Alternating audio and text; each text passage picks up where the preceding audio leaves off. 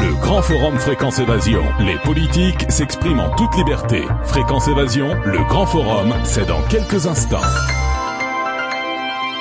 C'est le grand forum Fréquence Évasion. Dans quelques instants, nous serons en compagnie de François Asselineau, président de l'Union populaire républicaine. Fréquence Évasion. François Asselineau, bonjour et merci d'être avec nous. Bonjour. Alors, vous êtes président de l'Union populaire républicaine. Vous intervenez assez régulièrement sur cette antenne. À propos de l'Union européenne, j'ai envie de vous demander à ce jour quel est l'état de santé de l'Europe depuis votre dernier passage ici sur cette antenne. Où en sommes-nous? Écoutez, euh, euh, malheureusement pour la France euh, et heureusement pour notre mouvement politique, si j'ose dire, euh, toutes les prévisions, les analyses mm. que j'ai exposées à votre antenne et devant vos auditeurs euh, ne cessent d'être confirmées par les événements. Mm-hmm. Euh, la situation ne fait que s'aggraver, la situation économique et sociale, les Français le constatent. La situation à l'intérieur de l'Europe se dégrade à toute allure. Depuis que je m'allais vous inviter, mm.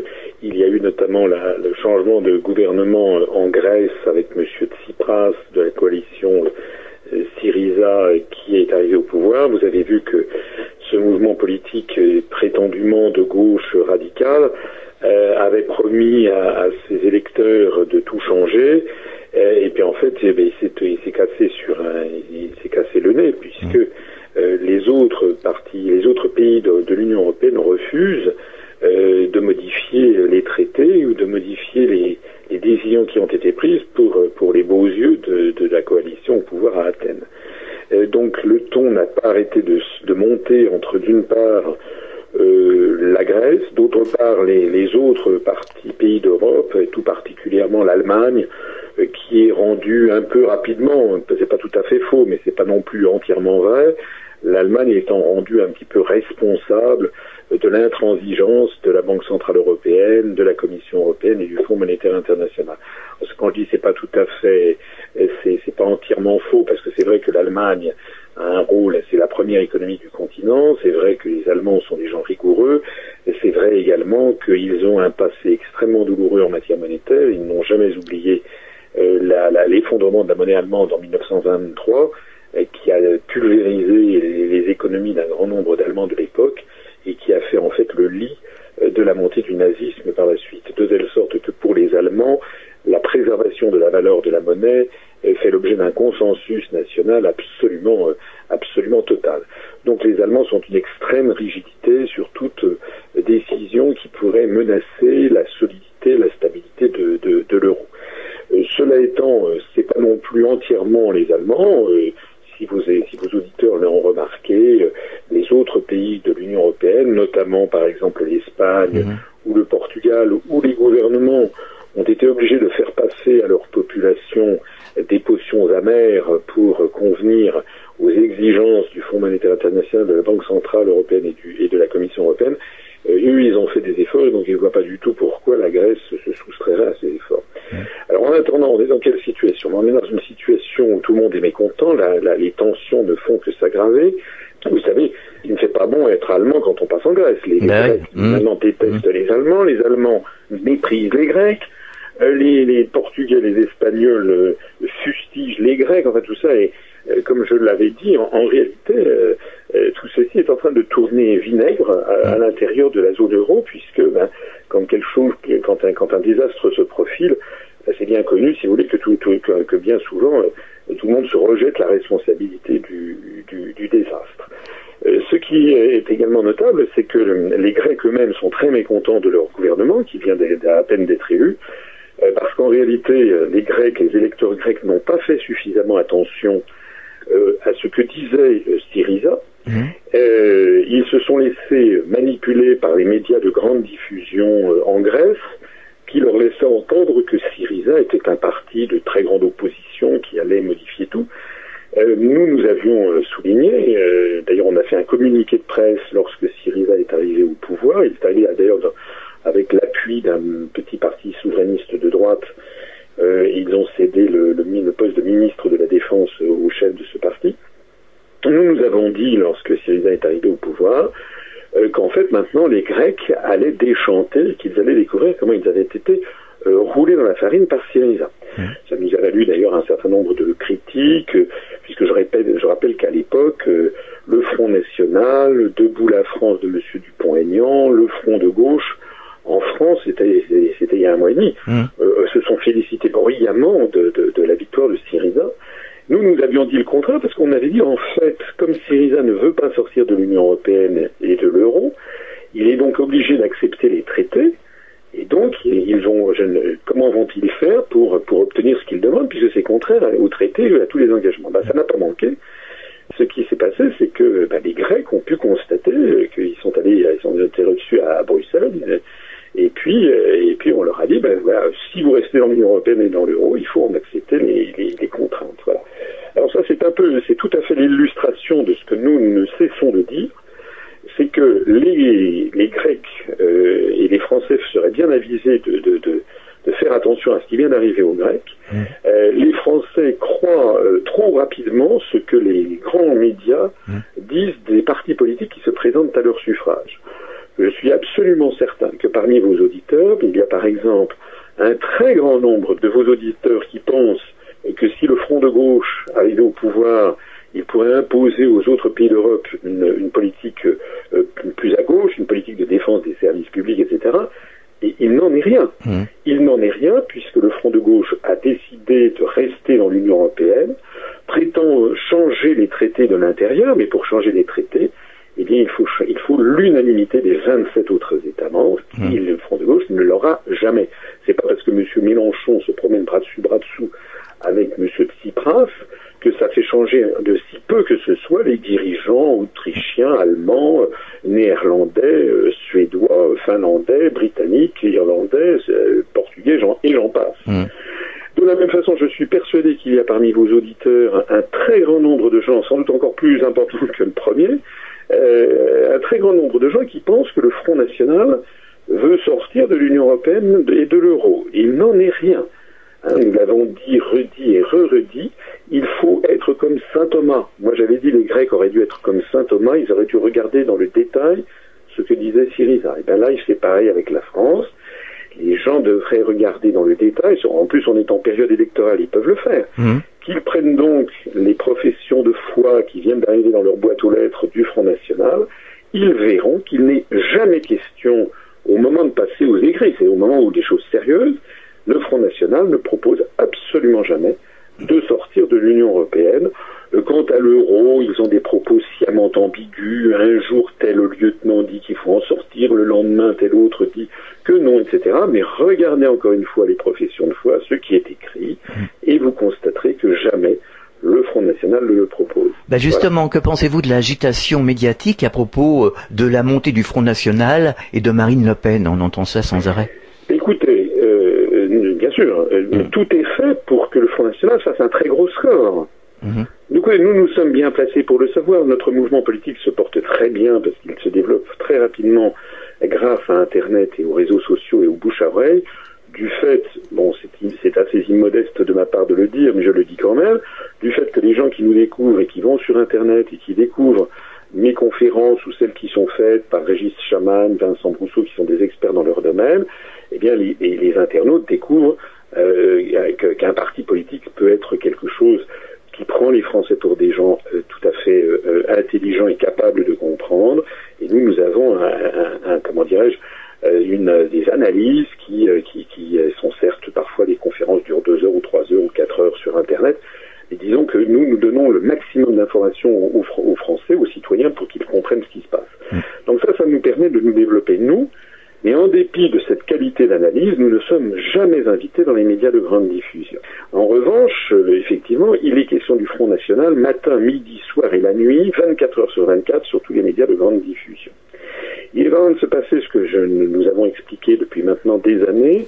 Le Front National est systématiquement, euh, c'est un terme, ce n'est pas de moi, ça a été inventé par des spécialistes de la communication, le, le Front National est médiabolisé c'est-à-dire très médiatisé et en même temps diabolisé. Mmh.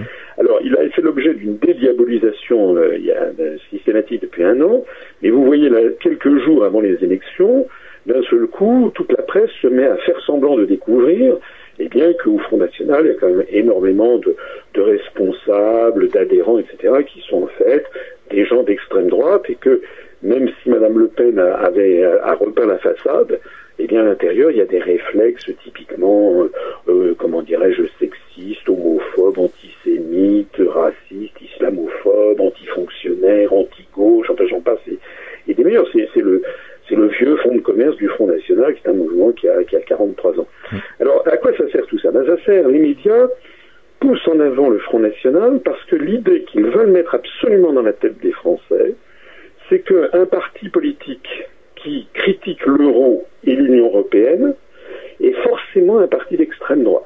Mmh.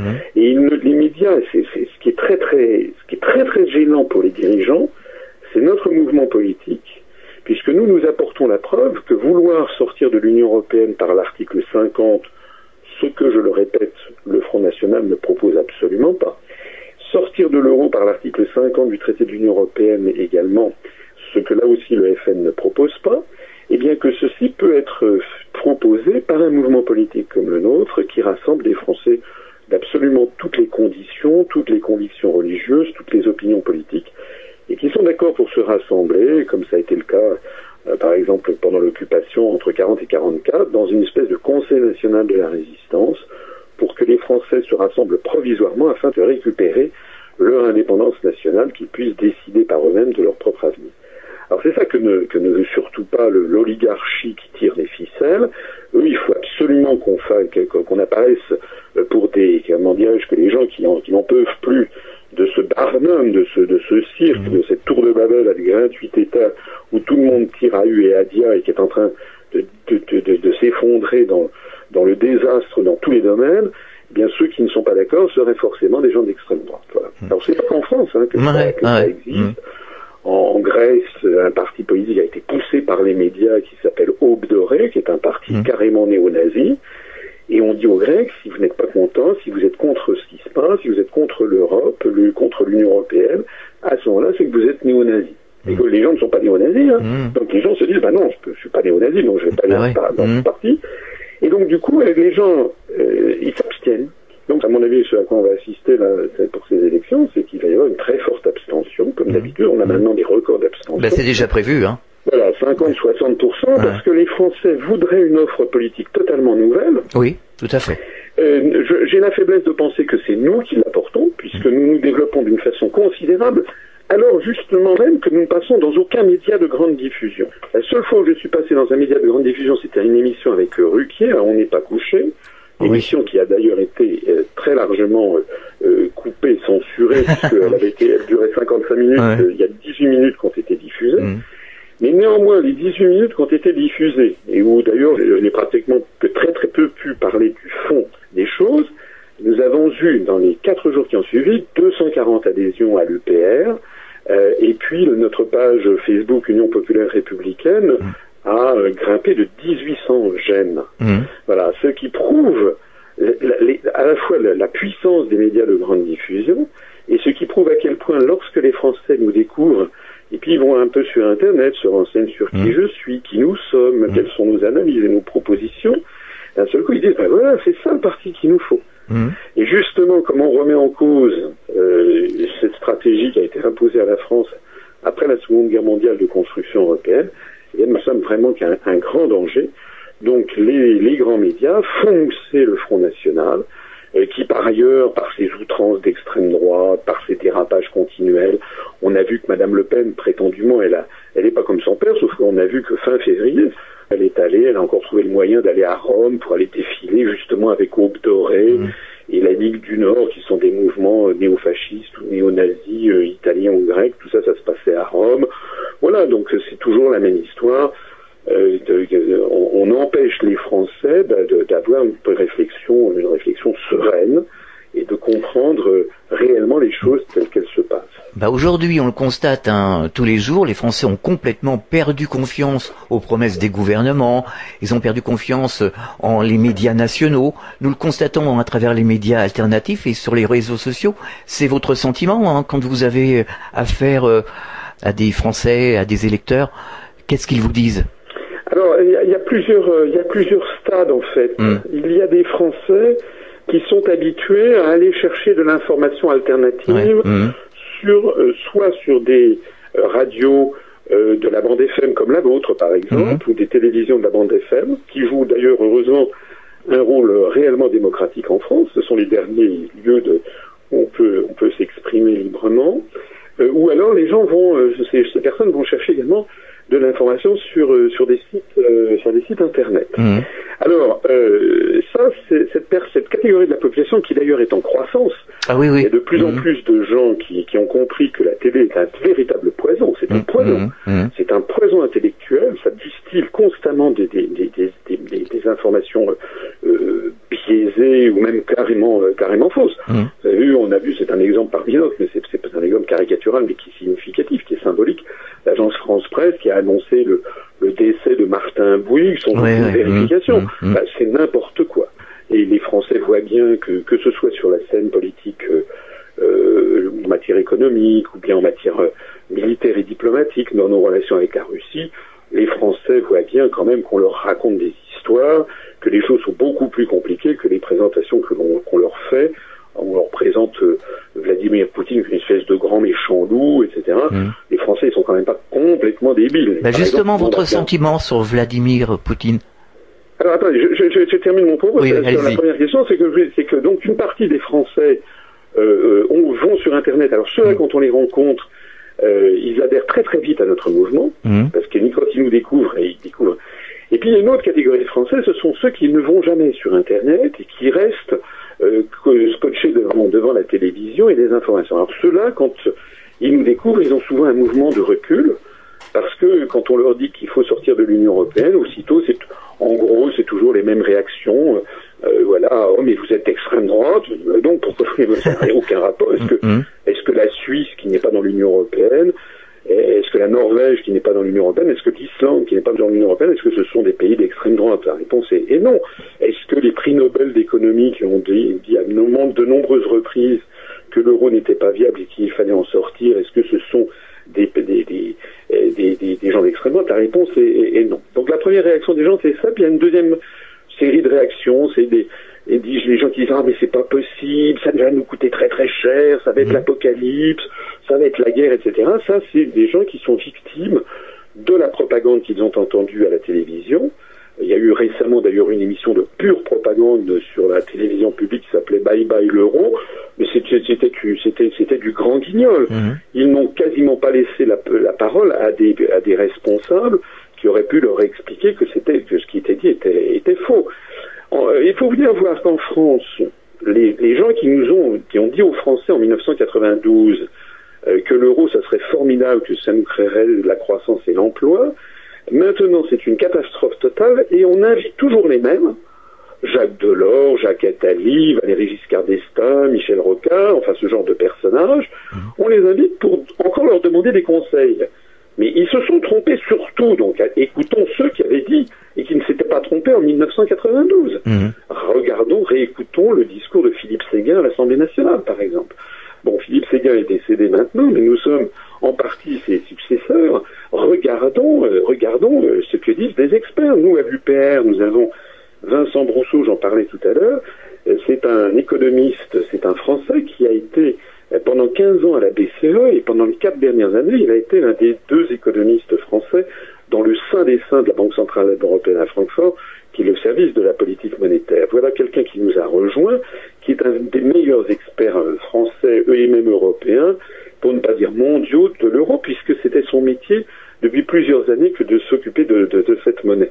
Et s'il a rejoint l'UPR, c'est parce qu'il a acquis la conviction professionnellement que c'est un désastre et que ça va nous entraîner dans un, dans un véritable désastre. Bon. Donc le problème auquel on est confronté, c'est effectivement que nous avons des concitoyens qui, euh, qui sont victimes de la propagande dans les grands médias. Et il nous faudrait du temps, euh, il nous faudrait du temps pour pouvoir démonter les uns après les autres les arguments de, de la propagande. Voilà. Mhm. C'est pour ça qu'on a des, des- des conférences qui sont très argumentées sur Internet et qui nécessitent évidemment que les gens euh, se consacrent quelques heures pour essayer de comprendre ce qui se, ce qui se, ce qui se passe. On marque une pause, on revient dans quelques instants. Fréquence évasion.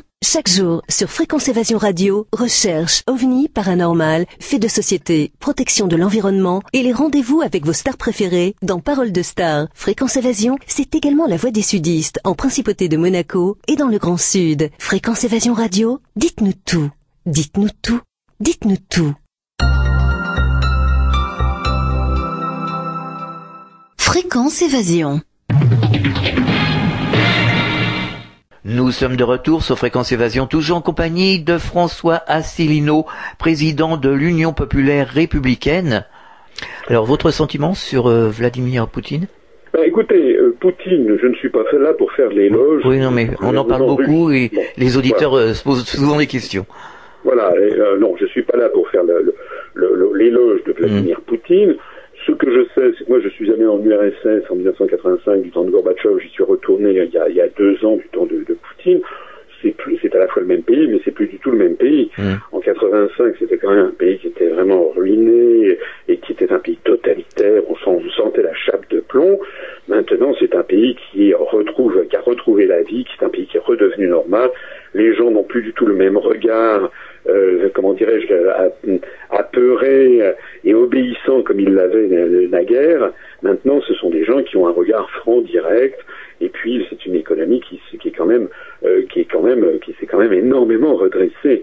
Euh, si vous, si vous êtes un, un- un historien, si vous avez le regard de l'historien, euh, il y a quelque chose qui ne trompe pas sur le sur l'ère euh, Poutine, euh, c'est la démographie. Vous savez, c'est la reine des sciences, notamment en matière historique, euh, pour mesurer euh, l'évolution d'un- d'un d'un État. Lorsque l'URSS s'est effondrée, euh, lorsqu'on est passé à l'ère de Boris Yeltsin, euh, pendant les années 1991-2005, euh, la Fédération de Russie a perdu 17 millions de- d'habitants, Mhm. soit par de la surmortalité, soit par de l'émigration, soit par des naissances en moins, un effondrement de la natalité. C'est-à-dire un véritable, une véritable hémorragie de population. Ça, ça témoigne d'un pays en catastrophe. Soit dit en passant, c'est la situation actuelle de l'Allemagne ou de l'Italie. Donc lorsque nous- les gens nous disent aux Français, regardez l'Allemagne, ben, l'Allemagne ne se porte pas bien du tout. Sa démographie est très mauvaise. La démographie française et la démographie britannique sont, sont bien meilleures. Et D'ailleurs, en 2050, il y aura plus de Français ce qui sera un bouleversement historique essentiel depuis le 19e siècle. Eh bien, pour revenir à mon sujet, Poutine, euh, depuis 2005, 2006, alors ça, ça la, la, démographie en, en Russie s'est stabilisée en 2005 et depuis 2006, ça fait maintenant depuis environ 8-9 ans, la population russe redémarre à tout allure. Alors ça, pour un historien, pour un démographe, eh bien, c'est le témoignage d'un pays qui redémarre, qui redémarre à toute allure. Alors, je ne dis pas encore une fois que le régime de Poutine est un régime extrêmement démocratique. Cela étant, euh, si vous allez en Russie, vous découvrirez que la presse russe passe son temps à critiquer Poutine et à taper dessus. D'ailleurs, lorsqu'il y a eu l'assassinat d'un opposant euh, prétendu à Poutine, on a, on a découvert qu'il y avait plein d'opposants et des gens qui manifestaient. Donc c'est pas du tout euh, l'image que l'on véhicule dans les médias de grande diffusion. Et puis, euh, ce qui me fait toujours, euh, toujours quand même tiquer, euh, c'est qu'on a les, on a des, des, des- on a des, comment dirais-je, des dirigeants occidentaux qui, euh, qui se parent des plumes de, de, de grands démocrates, alors que j'aimerais savoir, moi, ce qui reste de la démocratie aux États-Unis ou de la démocratie en France. Je rappelle qu'en France, 55% des Français ont voté non à la Constitution européenne en 2005. Eh bien, dans leur dos, les, les, les, pa- les, les- les- les parlementaires de l'UMP, du PS et du MoDem ont voté en catimini euh, par la procédure dite de congrès le traité de Lisbonne, qui est justement ce qu'avait rejeté le peuple français. Je rappelle que M. Hollande a été élu en 2012 en disant mon ennemi c'est la finance. Et puis en fait, et maintenant il a nommé M. Macron euh, à, à Bercy, qui, qui, est, qui, est, qui est un banquier d'affaires. Donc les démocraties où les gens se font élire en racontant le contraire de ce qu'en- de ce qu'ensuite est leur programme, moi j'appelle ça de l'escroquerie, j'appelle pas ça de la démocratie. Si quelqu'un se rend compte que le programme qu'il a présenté, il n'arrive pas à le, à le- à le mener à bien, à ce moment-là, il devrait avoir l'honnêteté de démissionner, puisqu'il a trompé les électeurs.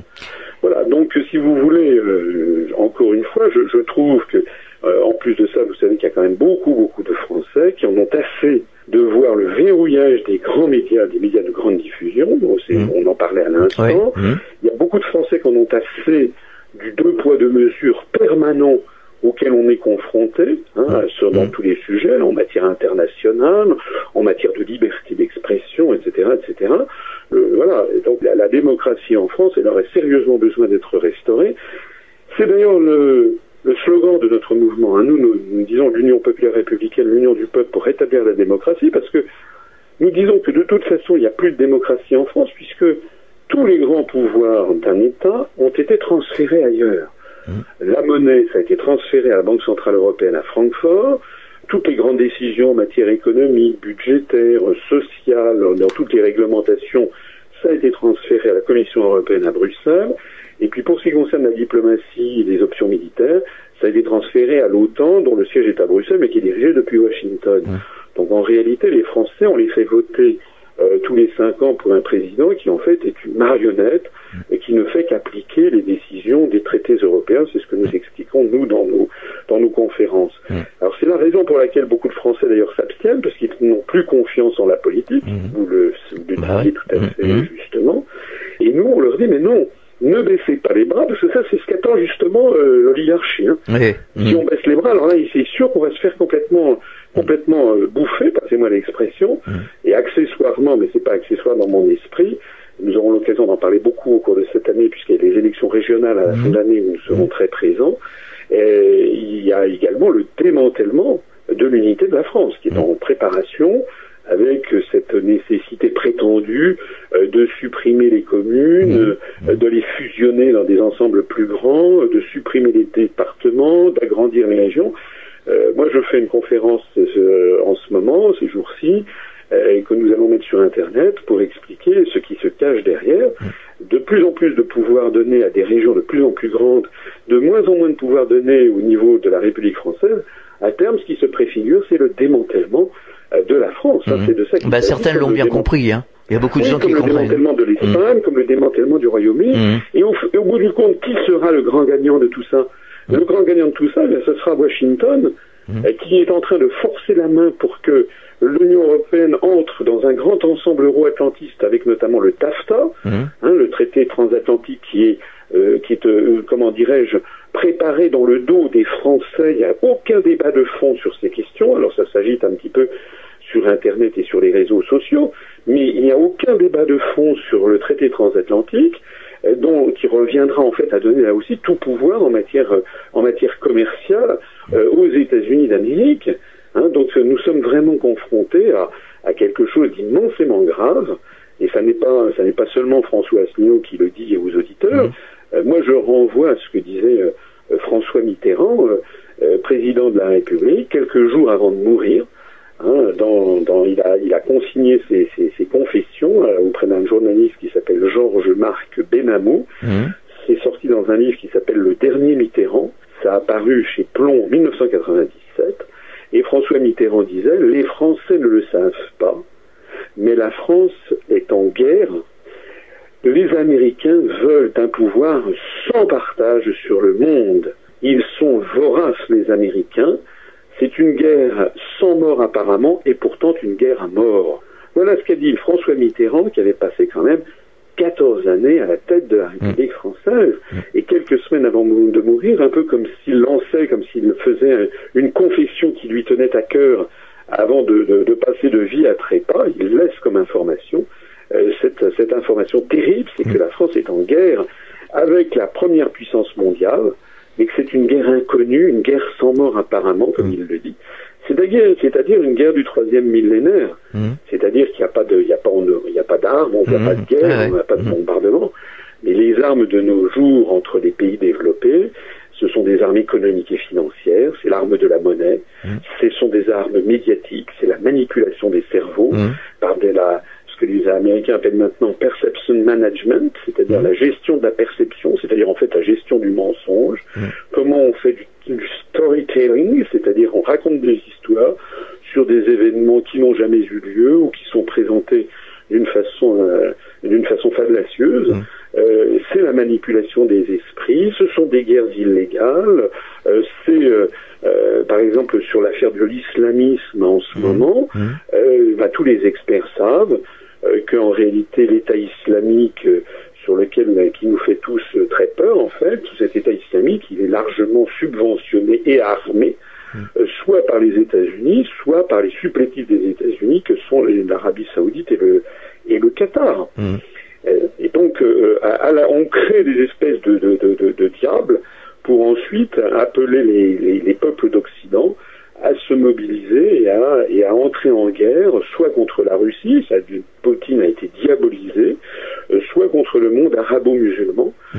euh, où euh, on tire les médias à partir d'attentats épouvantables et horribles, sur lesquels d'ailleurs on n'a jamais tout à fait les tenants et les aboutissants. Il y a toujours, toujours un sentiment de malaise. On a l'impression que les enquêtes ne vont pas jusqu'au bout. Hein. Au moment des attentats de Charlie Hebdo, nous nous mm. avions dit qu'il fallait surtout pouvoir attraper les, les malfaiteurs, les criminels vivants, pour qu'on mhm. puisse savoir d'où ils venaient, quels avaient été euh, les gens qui les avaient financés, d'où venaient leurs armes. À manque de chance, encore une fois, euh, ils ont été euh, tous les frères Kouassi, puis Koulibaly ont été tués, comme l'avait été Mohamed Merah. Donc il n'y a jamais de mmh. témoin dans toutes ces histoires. Mmh. Oui, c'est pour ça que ça met le doute et tout le monde devient, je ne sais pas si on peut dire parano, mais euh, on, on, traite les gens maintenant de conspirationnisme. Euh, il y a une drôle d'ambiance. Hein. Oui, il y, a une ambiance tout à fait délétère qui rappelle ce qui existe dans les pays totalitaires. Mmh. Puisque quand vous avez des médias qui racontent des salades et des sornettes et que vous n'avez même pas le droit de vous interroger, ben, ça entraîne évidemment les rumeurs les plus fantaisistes. Forcément. Mais parmi les rumeurs, il y en a qui sont fantaisistes, il y en a d'autres qui sont quand même très sérieuses et très solides. Oui, elles font de vérité. Euh, écoutez, l'Occident, euh, l'Europe, mm. l'Europe a mm. apporté quelque chose au monde. Euh, enfin, elle a apporté un certain nombre de choses au monde au cours de son histoire, mais parmi les grands acquis intellectuels de la civilisation des peuples d'Europe, il y a quand même la, la, capacité de, de douter la remise en cause des dogmes, c'est ce qu'on a appelé la révolution copernico-galiléenne, lorsque Copernic puis Galilée, en observant euh, le cosmos grâce à des lunettes avec des verres dont la qualité s'était améliorée à la fin du XVIe siècle, au début du XVIIe siècle, ont découvert qu'il n'était pas possible que la Terre soit au centre de l'univers et que le Soleil tourne autour. Mmh. Ça, ne, ça ne convenait pas aux observations qu'ils faisaient. Donc euh, le problème, c'est que ça contredisait le dogme euh, de l'Église catholique, puisque saint Thomas d'Aquin, euh, l'Église avait postulé, avait repris à son compte la, cosmogonie de, de, Ptolémée, ça remontait à la Grèce antique. Bon, donc, et c'est à ce moment-là qu'est apparu à la tournure du XVIIe siècle ce que l'on a appelé l'esprit scientifique, c'est-à-dire la capacité de raisonner par soi-même et de ne jamais se contenter, c'est aussi le moment où Descartes écrit le discours de mmh. la méthode, ne, ne jamais accepter pour une vérité comme ça sans aucune discussion. Bien sûr. Donc mmh. il est normal, euh, c'est sain dans une démocratie, ça a d'ailleurs toujours été le cas mmh. dans les démocraties, euh, que lorsqu'il y a des affaires aussi épouvantables que celles des attentats de Charlie Hebdo par exemple, c'est tout à fait normal que les Français se posent des questions sur comment c'est possible. Mmh. Par exemple, on a appris qu'ils étaient très connus des services de police. Bon, on a appris ensuite que Koulibaly avait été reçu à l'Élysée par Nicolas Sarkozy quelques années auparavant. Vous l'avez, vous avez été reçu, vous, par Ah non, non, non. À l'Élysée? Bon. Non, pas du tout. Donc si Koulibaly avait été reçu, excusez-moi de le dire, mais il y a une présomption logique mm. que ce type euh, était connu des services de police de façon favorable, puisqu'on l'avait présenté au président de la République. Donc les Français légitimement se posent des questions. Bah oui, ça les interpelle. C'est hein. possible mm, Bah oui. Et puis, et puis surtout, ce qui est, ce qui est terrible, c'est que finalement, on tire argument de ces, de, ces, de pour dire maintenant, on va prendre des mesures de surveillance généralisée de la population. Mmh. Vous avez vu les, les, projets de loi actuellement en cours, ça fait vraiment froid dans le dos.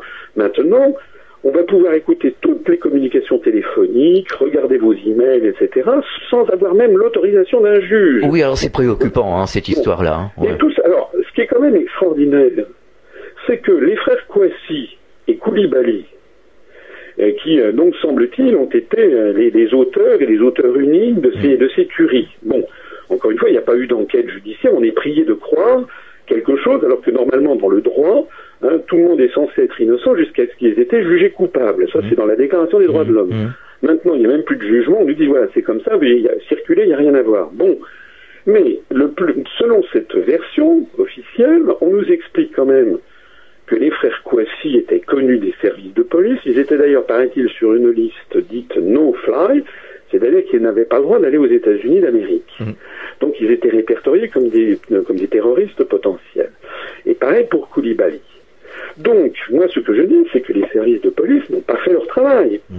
Et on nous dit, alors qu'il paraît qu'il y a peut-être 1000 ou 2000 personnes comme ça qui, ne- qui normalement devraient être suivies par les services de police, on nous explique, sans rire, que les services n'ont pas été capables de suivre minutieusement 2000 personnes, et maintenant on nous explique sans rire qu'il va falloir suivre et regarder minutieusement les communications et les écrits de 66 millions de Français. Oui, c'est la folie. comprenez, il y a quand ça. même Ouais. quelque chose qui, avant que d'aller mettre en, en- en cause toutes nos libertés publiques, et avant que de commencer à écouter, euh, à, à- à passer à, à écouter monsieur et madame tout le monde, et, et les 66 millions de Français, on ferait bien de focaliser l'attention des services de, de police euh, sur les gens qu'ils doivent suivre, justement. Hein.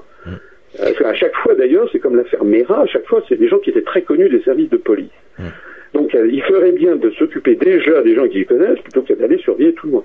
Voilà, donc tout ceci donne une impression de, de, de, de malaise, de Ah grand oui. malaise. Sans compter tout le reste dont on n'a pas évoqué, c'est-à-dire la, Ça sera pour une prochaine fois. les coupes sombres en matière budgétaire, euh, voilà. Alors, Là, on est... Justement, François Asselineau, euh, quelle est votre position concernant la loi Macron pour terminer? Bah, la loi Macron, c'est une loi, euh, si vous voulez, euh, j'hésite un peu à l'appeler Macron parce qu'en fait, Monsieur Macron là-dedans n'est n'est- n'est que n'est que n'est qu'un n'est qu'un supplétif. C'est quelqu'un, c'est c'est un un majordome. Mhm. Euh, en réalité, si vous regardez cette loi, elle met en elle met en mesure, en, elle met en, en, en œuvre des mesures qui sont réclamées par la Commission européenne depuis des décennies, depuis au moins 15 ans. Elle est, elle reprend des, c'est un copier-coller, euh, ou également du, du rapport euh, de Jacques Attali de relance de la croissance qui datait des années euh, 2005-2006. Donc en fait, ce sont des idées, des, des, des, des comment dirais-je, des propositions euh, qui visent à démanteler le droit du travail, les acquis sociaux que les Français ont acquis depuis euh, une centaine d'années. Donc on est en train de passer à la, faire passer à la trappe ce que nos parents, nos grands-parents, nos arrière-grands-parents avaient obtenu pour que la vie euh, en société soit une vie où chacun ait une certaine forme de dignité. Donc maintenant on explique que la modernité, c'est de pouvoir embaucher des gens deux heures par semaine avec des petits boulots, c'est de pouvoir les, les licencier du jour au lendemain, c'est de les mettre en concurrence dans tous les domaines. Voilà, euh, donc euh, tout ceci n'aura aucun impact sur la croissance. S'il n'y a pas de croissance en France, c'est pas parce que les magasins sont pas ouverts le dimanche. hein. Euh, Ouais. parce que si on ouvre les magasins le dimanche, ben, les gens ils achèteront le dimanche, mais ils achèteront plus pendant les jours de semaine. C'est logique, Donc euh, les gens ne vont pas inventer du pouvoir d'achat qu'ils n'ont pas. bien sûr. Donc le problème du manque de croissance et de la perte des emplois en France, c'est le taux de change de l'euro qui qui était beaucoup trop élevé. Bon, il a beaucoup baissé depuis un mois et demi, deux mois. Donc normalement, on devrait avoir une petite amélioration de, sur le front de l'emploi, mais légère parce que l'euro a baissé vis-à-vis du dollar. Mais ça ne sera pas suffisant pour remédier au chômage. Notamment, il n'y aura pas de, de correction entre la monnaie française et la monnaie allemande, puisque nous avons les mêmes taux de change. Un, un euro allemand et l'euro français, c'est la même chose. Euh, et puis, euh, euh, ce, qui, ce qui pose un problème fondamental aussi, c'est la mise en concurrence frontale euh, de l'industrie en France et puis de l'industrie en Chine. Où, voilà, donc Mhm. on n'a pas du tout les mêmes taux, de- les mêmes les coûts de fabrication, les mêmes charges sociales. Donc les délocalisations vont continuer de, de plus bas, puisque les délocalisations résultent directement des traités européens, et notamment de l'article 63 du traité sur le fonctionnement de l'Union européenne, qui interdit toute restriction aux échanges de mouvements de capitaux. Donc la loi Macron, elle va en fait contribuer à précariser, fragiliser, inquiéter des catégories de population les unes après, après les autres. J'ai été reçu il y a quelques jours par la présidente de- de- de- du notariat d'Île-de-France avec ses collaborateurs, le vice-président, le secrétaire général. Maintenant, les notaires sont extrêmement inquiets parce que c'est maintenant toutes les professions réglementées qui, dans le cadre de la loi Macron, sont dans le collimateur. Alors, euh, et on explique là aussi qu'il faudrait introduire de la concurrence, mais en réalité, ce qui se passe derrière, c'est la volonté de grands, de grands cabinets d'avocats ou de grands cabinets d'affaires américains ou anglo-saxons qui se disent qu'il y a du, qu'il y a- de l'argent à faire lorsque, par exemple, il y a des, grandes tours, des grands immeubles qui se vendent à la défense. Là, ce sont des centaines de millions de, de, dollars ou d'euros qui sont en jeu. Et là, il y, a, il y a du business à faire. Donc, en fait, les déréglementations de ces professions, ce qu'il voit arriver, c'est que le notaire de famille qui donnait des conseils depuis plusieurs générations à une famille, euh, le, typiquement c'était quelque chose de typiquement français, eh bien euh, ça va progressivement disparaître au profit de grands conglomérats qui vont dans lesquels il, va, y aura des avocats, des, des notaires, des, des, des fiscalistes, etc. D'ailleurs, avec des, éthiques qui n'ont rien à voir. Hein. Mmh. Par exemple, un notaire, normalement, il, il, il lorsqu'il suspecte des, des, transactions frauduleuses, il prévient TRACFIN euh, pour euh, en matière immobilière, alors qu'un avocat, lorsqu'il voit une, une transaction frauduleuse, il prend l'avis de son, de son client. Mmh. Donc euh, ces, ces, grands cabinets à l'anglo-saxonne seront euh, perclus de, de divisions. Puis c'est encore une fois, c'est toute une façon de concevoir la vie en société euh, qui était la vie à la française, qui est en train de disparaître pour une société de type de copier sur les, la société américaine laquelle société américaine, par ailleurs, est en, est en, plein, est en pleine déroute mmh. dans tous les points de vue, que ce soit en matière, en matière économique, en matière morale, en matière de, même en matière de, de comment dirais-je, d'économie. Vous mmh. savez, je ne sais pas si vos auditeurs le savent, mais le 8 novembre dernier, euh, la Chine est devenue la première puissance ah, économique oui. mondiale. Mmh, bien sûr. Son PIB en parité de pouvoir d'achat a dépassé celui des, des États-Unis. Donc en plus de ça, on nous impose le modèle états-unien euh, comme si c'était le fin du fin de la modernité, alors qu'en fait, il est de plus en plus dépassé maintenant par les événements. Alors pour terminer, auriez-vous un ou plusieurs messages à faire passer aux auditeurs? Alors évidemment, je, je, je, suggère à ceux qui, qui, sont intéressés par notre mouvement d'aller sur notre site. Nous allons être présents aux élections euh, régionales euh, du mois de décembre. Là, on compte bien pouvoir présenter des listes si possible dans toutes les, les régions. Plus fondamentalement, je crois qu'il faut que les Français se ressaisissent et qu'ils se disent qu'ils ont un, une responsabilité. Mmh. Nous ne devons pas laisser tomber la France. Mmh. Excusez-moi d'être un peu solennel. ah oui, oui non, mais euh, vous n'êtes pas le seul à le dire. Il hein. n'y a pas de problème. On nous est tous d'accord. Nous sommes les héritiers d'un pays qui a, qui a, qui a été forgé mmh. par 40 à 50 générations. C'est vrai. Hein. Moi, si j'ai créé l'UPR, vous savez, bon, j'avais fait HEC, j'avais fait l'ENA, j'étais, je pourrais très bien être à la tête d'une grande banque et gagner, vous savez, un président de banque en France, il gagne 280 000 euros par mois. Bon, moi, je trouve ça scandaleux. Moi, ce n'est pas ce que j'ai fait. J'ai pensé, euh, ça paraît, ça, ça, peut paraître un peu étonnant, mais moi, je, j'ai une éthique. il y a quand même beaucoup de Français qui sont comme moi, ah oui. pour mmh. qui l'argent n'est pas tout. Il y a aussi mmh. de l'affection. Il y a aussi, euh, euh, voilà, vous savez, les, dans les évangiles, le Christ dit euh, l'homme ne se nourrit pas que de pain. Mmh. Hein, et voilà, il y a d'autres valeurs dans la vie que, que, que, le fric et puis sa carrière personnelle. Mmh. Et eh bien moi, si vous voulez, j'ai créé l'UPR euh, parce que j'ai pensé à mes grands-parents, à mon grand-oncle, des grandes-tantes, des personnes de mon entourage que j'ai aimé étant petit, et qui sont morts depuis maintenant plusieurs années, plusieurs même décennies. Et euh, voilà, j'ai 57 ans, et quand je pense à eux, je me dis, mais les pauvres, s'ils revenaient en France, qu'est-ce qu'ils penseraient de, de, de l'état mmh. dans lequel est, est, est, tombé notre, notre pays Donc il faut que les Français ils, ils se ressaisissent. Nous n'avons pas le droit collectif de, de laisser tomber la France. Nous n'avons pas le droit collectif de transmettre à nos descendants, nos enfants, nos petits-enfants, un pays qui sera devenu une colonie américaine où tout le monde mangera américain, euh, s'habillera américain, parlera américain, chantera américain, et tout ceci dans un univers de pauvreté généralisée. Notre pays sera devenu une espèce de Venise. Alors on fera visiter les monuments d'une ancienne splendeur. Donc il y aura des hôteliers, des restaurateurs et des chauffeurs de taxi qui, qui, qui tireront un petit peu leur leur marron du feu et puis euh, et puis le reste ben, ça sera comme vous savez une économie d'un pays du tiers monde comme, ouais. euh, comme mmh. l'Égypte où on mmh. peut visiter mmh. les pyramides et puis par ailleurs les gens sont très pauvres à côté moi c'est ce que je crains beaucoup de l'avenir de ce de, de, qui nous attend sans compter euh, le, le, démantèlement euh, de notre mmh. pays qu'ont prévu les, qui ont prévu les forces de l'oligarchie, c'est pas une vue de l'esprit. Hein. Ah non, malheureusement, c'est le sentiment de, de nombreuses voilà. personnes. Hein. Il faut regarder ah ouais. ce qui s'est passé en, mmh. à, lors de l'éclatement de l'URSS, mmh. l'éclatement de la Tchécoslovaquie, l'éclatement de la Yougoslavie, la partition du Soudan, la partition de facto de, de l'Irak, la partition de facto de la Libye, la partition de facto de l'Ukraine, euh, le référendum qui a eu lieu en Écosse, qui a été perdu par les indépendantistes, en fait qui a fait un très gros score, les Catalans qui veulent faire un référendum, il y a derrière tout ça des forces qui poussent à ça. Donc moi, si vous voulez, nous devons préserver notre, notre pays. Il faut, comme disait Charles de Gaulle, que la France reste la France. Alors on peut vous retrouver sur le net, c'est www.upr.fr. Merci François Célineau et bon courage pour la suite. Vous revenez quand vous voulez. À très bientôt, au revoir. Au revoir. Fréquence Évasion.